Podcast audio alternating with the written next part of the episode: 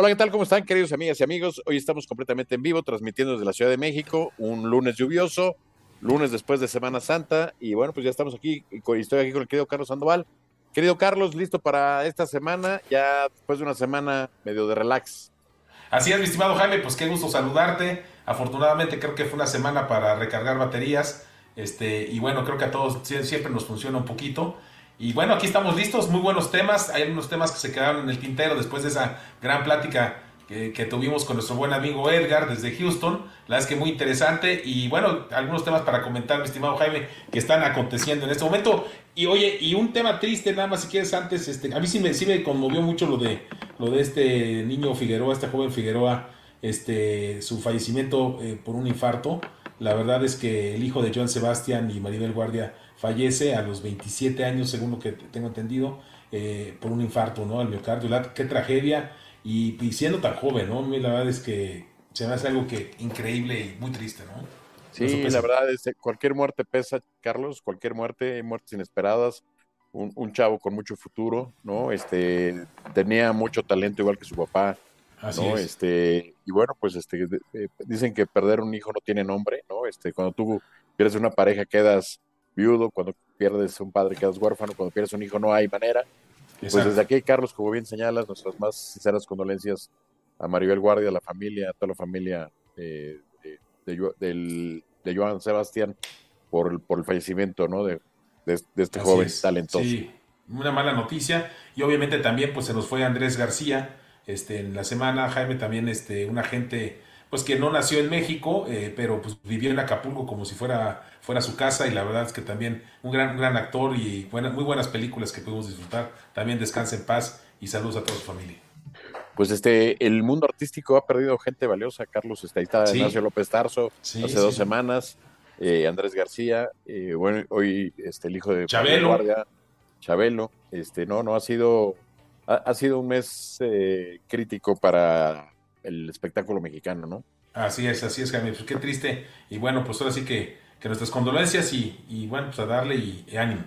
Pues sí, este, como decimos, las más sinceras condolencias a Maribel Guardia y a su familia por el fallecimiento de su hijo. Este, nos unimos a la pena que marga la familia, ¿no?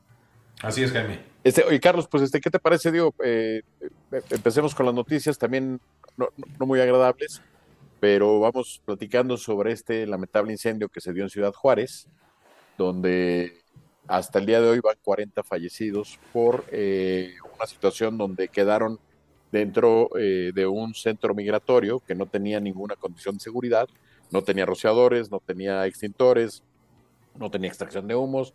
Al parecer alguien de los que estaba ahí detenido, pues de forma, no sabemos si legal o ilegal, porque era más bien, pareciera una detención ilegal, ¿no? Porque no, no puedes tú tener de esa forma a la gente.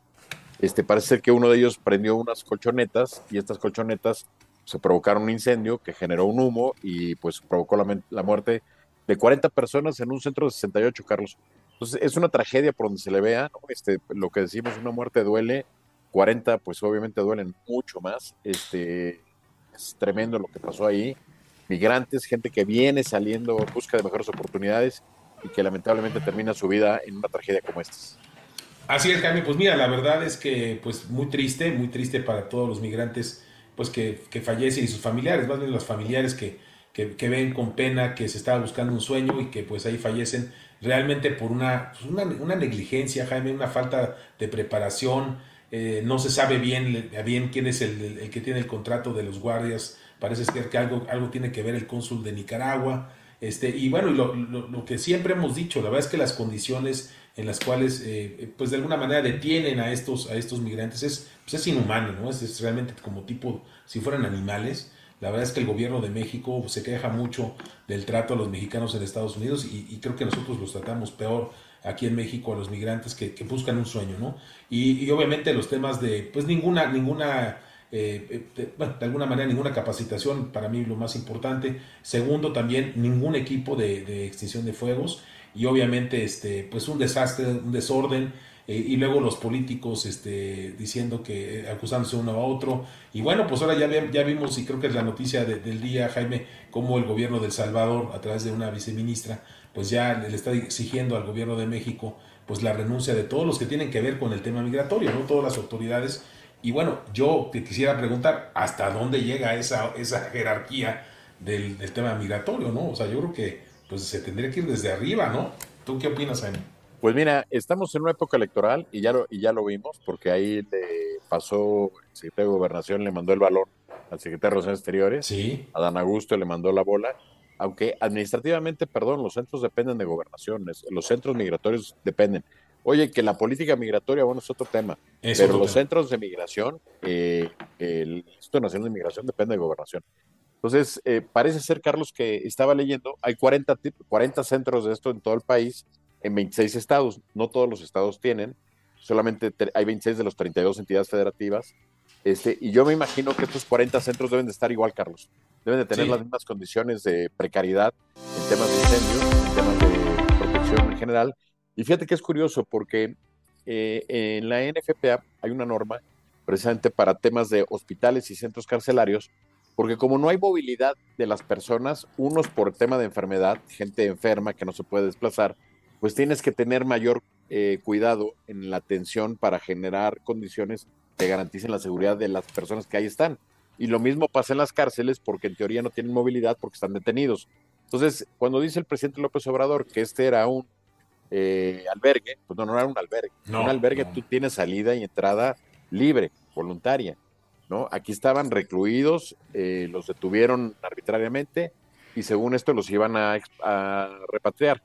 Lo que llama la atención, Carlos, en esta situación es, sabemos que estamos viviendo una situación compleja en el mundo con el tema de la migración. O sea, es un tema que es un tema que a todo mundo nos atañe, como a todos los, países, ¿no? Este, en algún momento todo mundo es migrante, o sea, hay, hay, México también se hizo de migrantes, Estados Unidos se hizo migrantes, este, ¿no? Se ha ido, es, eh, es, un país que se ha ido construyendo, ¿no? Recuerdo en los 70, Carlos, cuando, cuando la comunidad, bueno, en los, en los 30, cuando una comunidad fuerte española vino a México, este, y México lo, recibió con los brazos abiertos, ¿no? En la época del general Cárdenas, ¿no? En la, en la época de Luis Echeverría, a una comunidad fuerte chilena que vinieron a aportar mucho a la comunidad mexicana, Carlos. Entonces, eh, cuando uno ve este tipo de cuestiones, eh, pues es lamentable el tema de la política pública.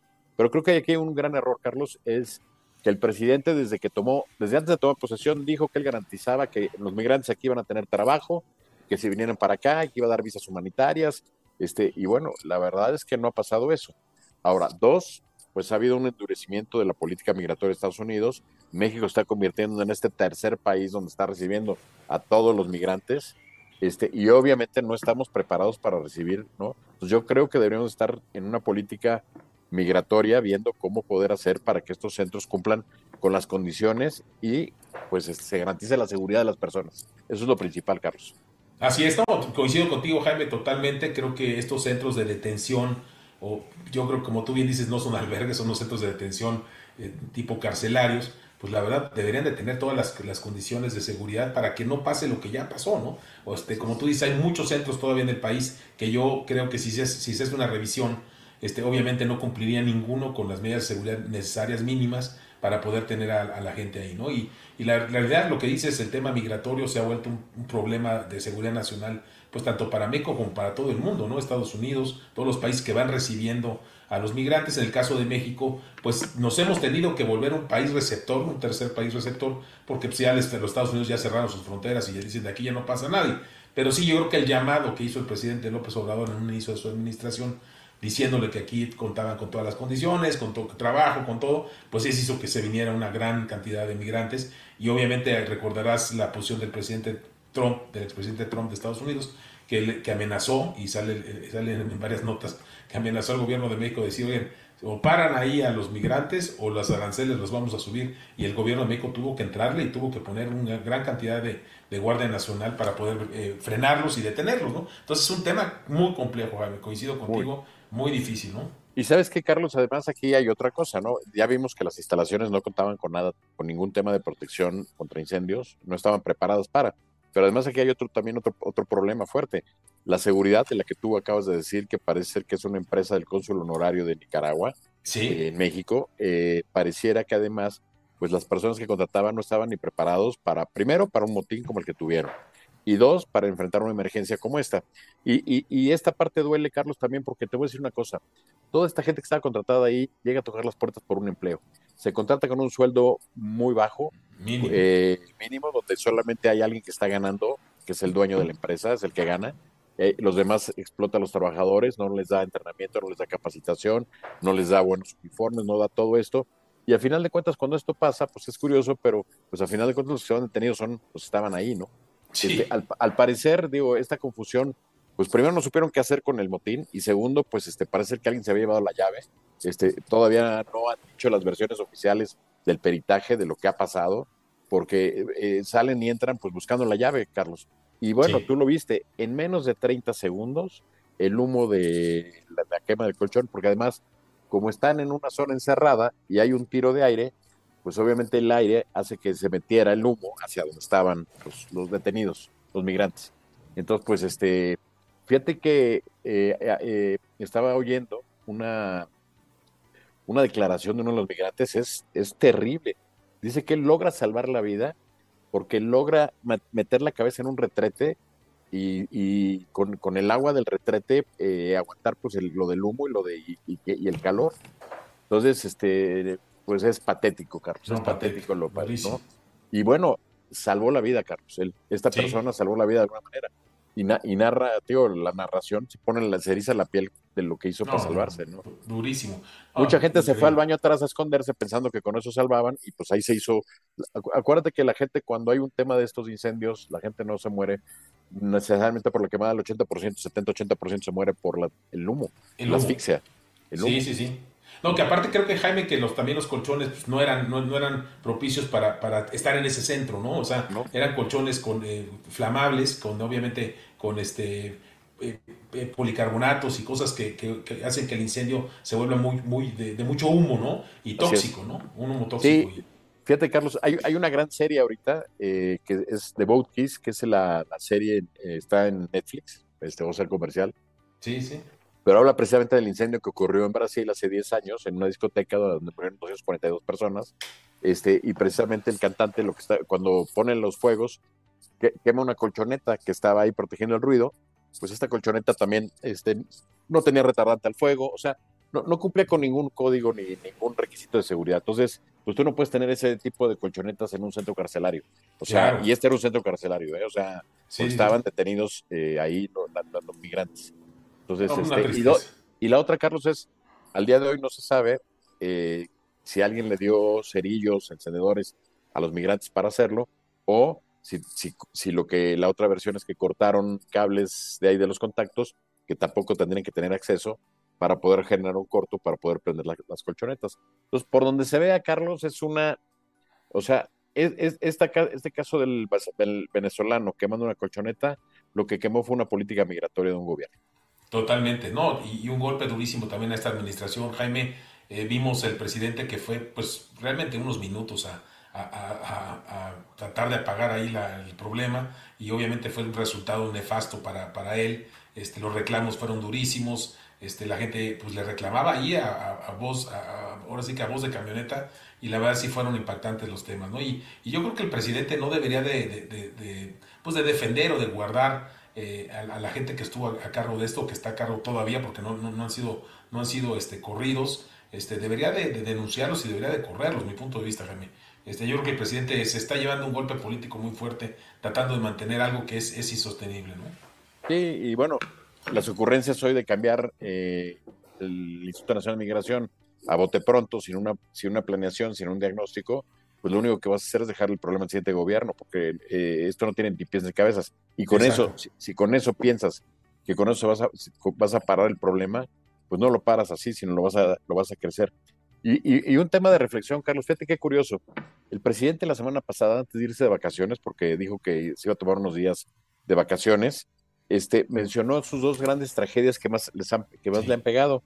Y dijo, este, hay dos tragedias que me lutan mi, mi gobierno que es el de Tlahuelilpan, el Hidalgo, la, el robo del, combustible, y ahora este incendio en el centro de migrantes. Entonces la pregunta aquí es, dos grandes incendios han sido el dolor de cabeza de este gobierno, y la pregunta es, ¿qué está haciendo este gobierno para poder prevenir futuros incidentes en otros temas, ya sea Pemex, CFE, hospitales, del tren Maya, de la refinería, lo que sea, aeropuertos, Este, pero bueno, dos de las grandes tragedias que él reconoce son provocadas por incendios.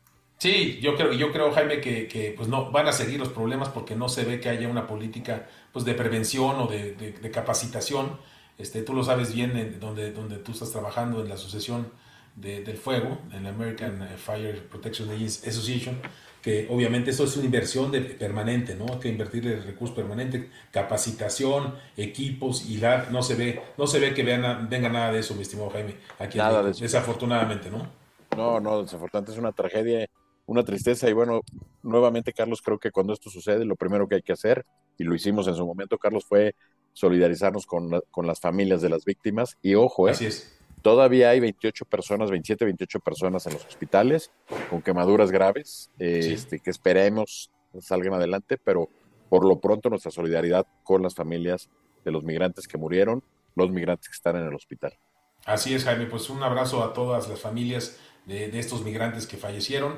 Y obviamente este pues un reclamo yo creo que es, es importante de tratar de solucionar esto y, y, que pues paguen los responsables Jaime. Tiene que haber algunos responsables tienen que pagar no y bueno de ahí Carlos este bueno me, brinco a otro tema porque tiene que ver un poco con esto eh, por, por esta cuestión de medio que puede haber algún tema de corrupción o de triangulación de dinero a través de esta empresa este seguridad porque eh, según esto, los de los 15 mil millones de, que se usaron para Segalmex, donde están perdidos, pues una parte también se fue para apoyar gobiernos extranjeros. Exacto. es increíble, Jaime, ese tema. ¿eh? El tema de, bueno, simplemente el contrato que le dan a esta empresa es un contrato multimillonario, no, no, es, no es cualquier contrato como para no tener la información este, realmente está fuerte, por eso es, es, muy importante el INAI, el INAI es muy importante para el país, este, el poder tener, tener información, poder tener datos, y yo creo que este tema sí es grave, y lo de Segalmex pues es una tragedia, es un, es un robo espectacular, como nunca había visto en la historia de México, Jaime, y la verdad es como que no, no lo estamos viendo eh, bien, ¿eh? No, no, y además este, te digo al director cuando se da esto, el presidente sale a defenderlo, pues perdón, pero aquí no se trata de que si es buena gente o no es buena gente. O sea, eh, primero viene el desvío de quién fue el que tomó ese dinero, quién fue el que desvió el recurso, y dos, pues este, tu responsabilidad como director, Carlos, porque tú lo sabes bien, tío, desafortunadamente cuando uno es, eh, tú sabes que a mí me ha tocado estar en estos temas de política pública, por eso cuando uno llega a este tipo de cosas, imagínate que te nombran esta administración titular del Instituto Nacional de Migración, ¿no? Y te dejan la, papa caliente con los 40 centros sin protección y te ordenan además de tener gente, este, y en este Segalmex, pues con todo lo que, lo que se está pasando como director, pues tener también una bola de bandidos abajo, pues también es un tema delicado. Entonces, ser servidor público no es este, meter un popote y sacar, como dice el presidente, petróleo de como el agua, ¿no? Este, sí, sí, sí. O sea, se requiere, se requiere profesión. Talento. Se necesita, preparación y talento, Jaime, para poder este, pues, enfrentar problemas en estas instituciones. Y obviamente eh, pues lo que estamos viendo es que la gente no rinde, no, no ha podido ser, no tiene los elementos muchas veces, puede ser que tenga capacidad, pero no tiene los elementos ni los tendrá. Entonces ahí están los resultados. Este, el tema de Segalmex, este, yo creo que el director o el exdirector Ovalle pues debe de rendir, debe de rendir este, cuentas y todo el equipo que está ahí este, y es uno, es uno de, yo creo que el robo más grande de la historia de México, ¿eh? mi punto de vista. Este, ya el tiempo, el tiempo lo dirá. Así es. Pues Carlos, este es lamentable y te digo, los, los actos de corrupción no se han acabado. Estaba viendo en la mañana un video de Fernández Noroña donde advierte de estos temas de corrupción. Este, y ahí están en la 4T. O sea, este tema de que ya llegó López Obrador y se acabó la corrupción porque él llegó, no, este, creo que tiene un saldo pendiente. Ya hablaremos después de los altos pendientes de las otras cuestiones. Digo, empezar porque no se puede vender un avión. sí. Digo, ya, si un avión no se pudo vender, pues ya no te platico lo demás. La, la, seguridad, la economía. Hay un video que a ver si comentaron la siguiente semana, Carlos, ese no lo vimos, pero hay un video que está circulando del gobernador de Nuevo León donde nos advierte el tema económico, que a ver si lo ponemos para la siguiente semana. Este, ah, vamos a ponerlo. Porque vale la pena la, la, advertencia que nos hace por ahí Samuel García, el gobernador, de que la, la economía está con alfileres, ¿eh? Y acuérdate que cuando los no, no, no, falta quien quiera quitarle los alfileres a la economía y se venga para abajo, ¿no? No, pues ya pasó, ya fue una, acuérdate qué tragedia estuvimos con el inicio de la misión del presidente Cedillo, Así ¿no? es. Que pues ahí este se le fue, se quitó, quitó los este los alfileres el, el secretario de Hacienda en ese momento y se acabó y se cayó todo, Así es. Oye, Carlos, y este, y de ahí me viene mi segundo comentario, pues de repente el presidente, sacado de la manga, porque nadie lo esperaba, pues anuncia la semana previa a Semana Santa, que no lo platicamos, pues la compra de 13 plantas a Iberdrola, este, por 6 mil millones de pesos. 6 mil millones de pesos, para que más o menos se dé cuenta la gente, era más o menos lo que iba a costar la refinería originalmente, que era de 8 mil millones de pesos. No es, un, no es un dinero cualquiera, además no es una nacionalización, Carlos, ahí hay un truco, porque es un fondo privado que el gobierno a través de la banca de desarrollo le da el dinero. Y la pregunta aquí, Carlos, es, bueno, Iberdrola, perfecto, hizo un gran negocio, le vendió al gobierno mexicano 13 plantas. Y mi primera pregunta es, ¿tú crees que Iberdrola ese dinero lo va a usar para invertirlo en México o lo va a llevar a No, no, no, no, no, no, seguro lo va a llevar. ¿Sabes, ¿Sabes dónde yo, yo creo que se lo va a llevar? Para invertir, obviamente, la generación de energía en la frontera, pero del lado de Estados Unidos. Ahí va a estar, ahí va, ahí va a estar el, el, tema. Yo casi te lo puedo, te lo puedo asegurar, este Jaime, ahí va a estar. Entonces, este, la verdad, este, no entiendo la decisión del gobierno mexicano, no entiendo la decisión del gobierno mexicano, porque además el mensaje, bueno, el mensaje pudo haber sido peor porque sí pudieron haber nacionalizado y haberle quitado a la fuerza a la brava, ¿no? Entonces, por lo menos le compraron, que esa es, por lo menos, este, ante el mercado, bueno, pero en el fondo, lo que le estás mandando, que es esta parte de lo que dice Samuel García, el mensaje es muy malo, Carlos. Porque ¿quién le va a querer competir al gobierno? ¿Quién va a querer invertir en un gobierno que eh, por, con la cintura llega y te compra o te quita o no respeta? Este, entonces, pues el tema es delicado, ¿no, Carlos? No, yo creo, yo creo que es un tema muy delicado, Jaime, porque obviamente eh, la certidumbre de inversión pues se, se, elimina, ¿no? La gente, la verdad es que, que con todo esto, pues no quisiera invertir aquí en México. Creo que es un verdadero, verdadero error que el gobierno, este, pues de alguna manera, este, haga este tipo de situaciones. Creo que independientemente que las plantas se compraron, se compraron, y estoy nada más checando un dato, Jaime, creo que son 6 mil millones de dólares, ¿eh? De dólares. No 6 mil millones de pesos. Tienes razón. Estoy, nada más checándolo, este, porque, eh, eh, a ver, estoy checándolo aquí con nuestro teleprompter, parece que son 6 mil millones de dólares. O sea, es un dineral espectacular, Jaime. A ver si es increíble. Sí, increíble.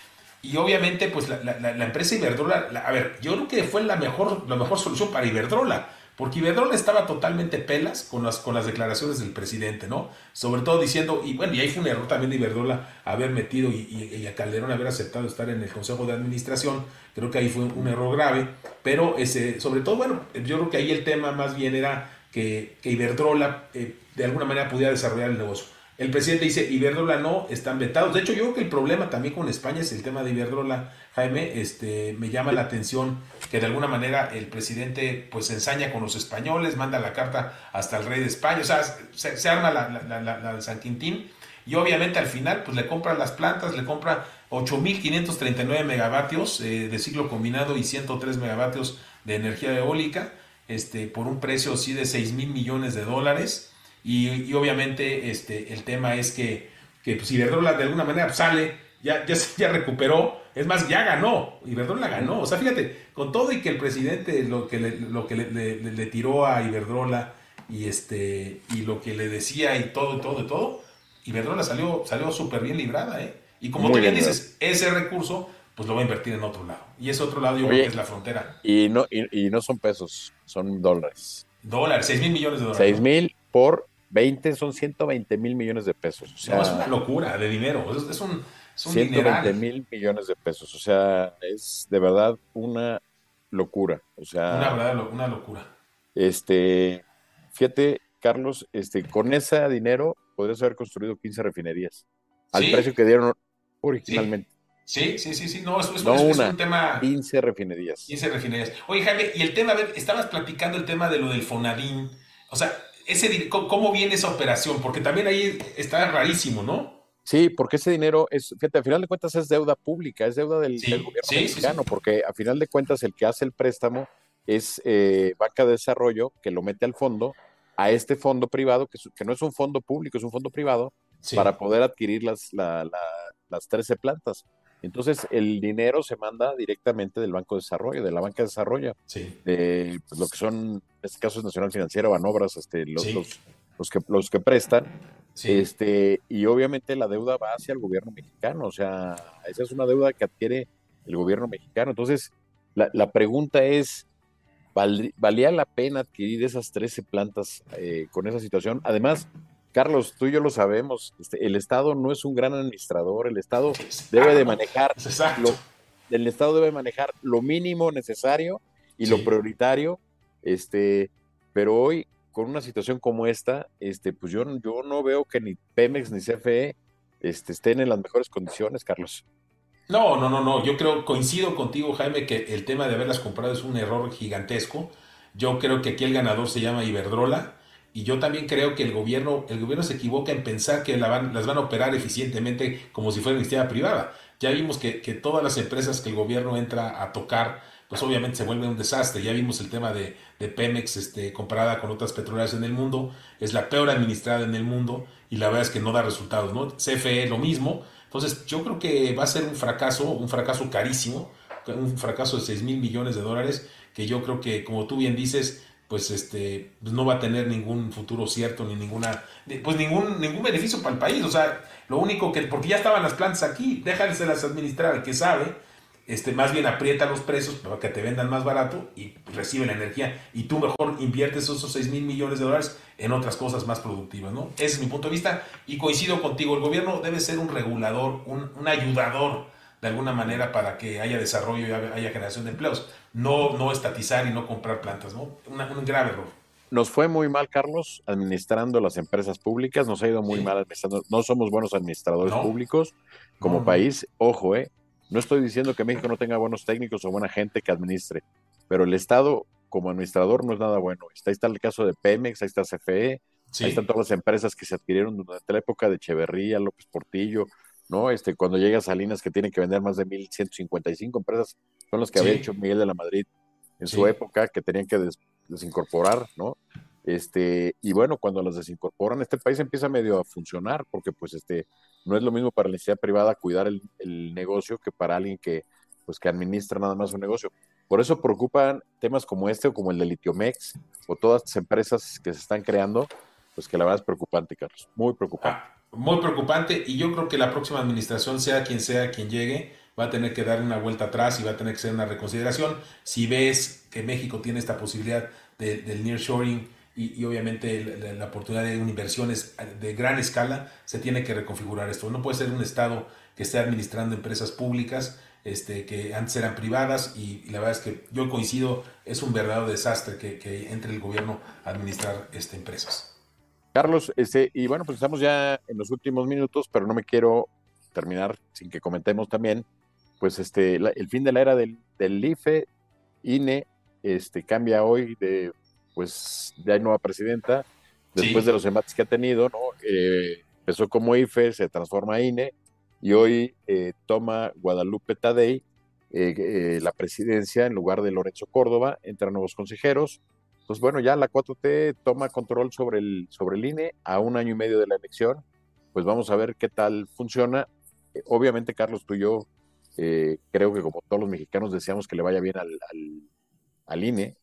Este, yo creo que esta persona que llega, Guadalupe Tadei, eh, tiene una gran experiencia en temas de procesos electorales, ¿no? Ya había participado en Sonora, en, este mismo, en estas mismas posiciones, ya había sido presidenta del Instituto de Sonora.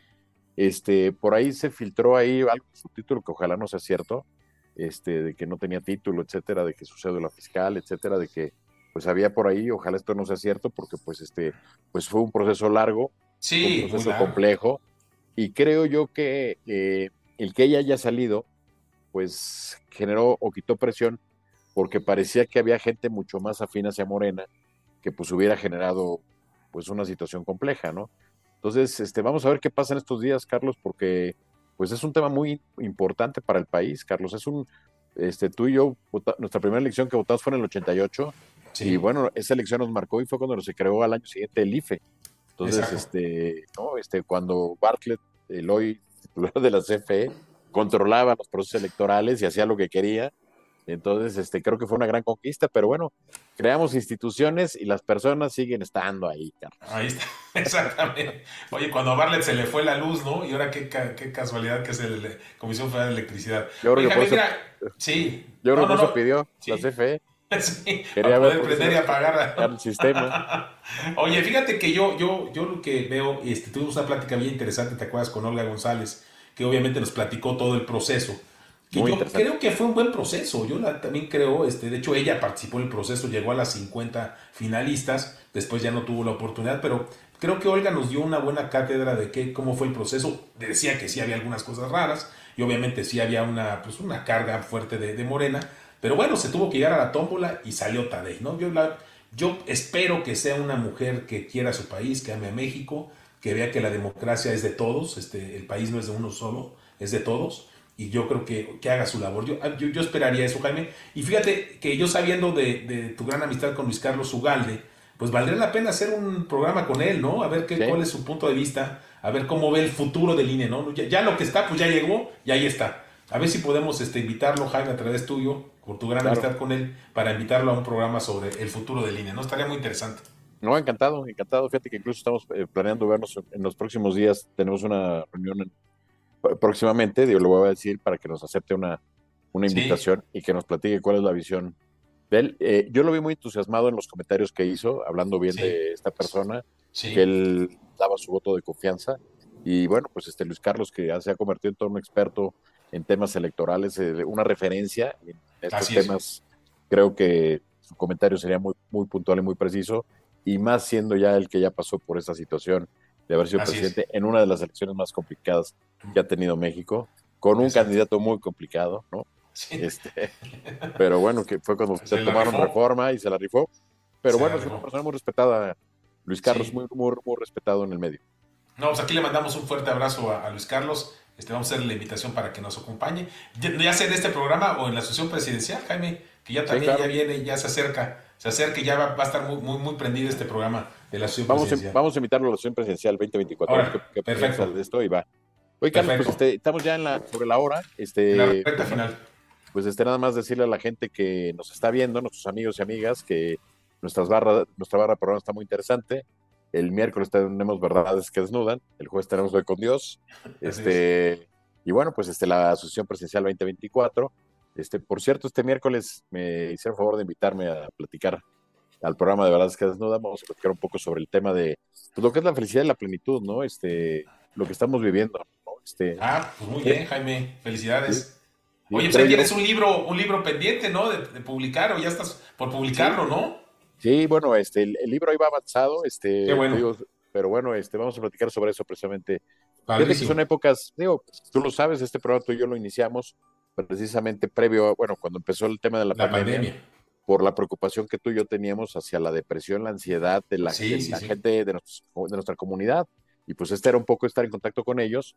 Este, y bueno, pues este, eh, son signos de nuestro tiempo. Oye, por cierto, este ya, ya no comentamos, pero ahora también lo dejamos por la siguiente semana.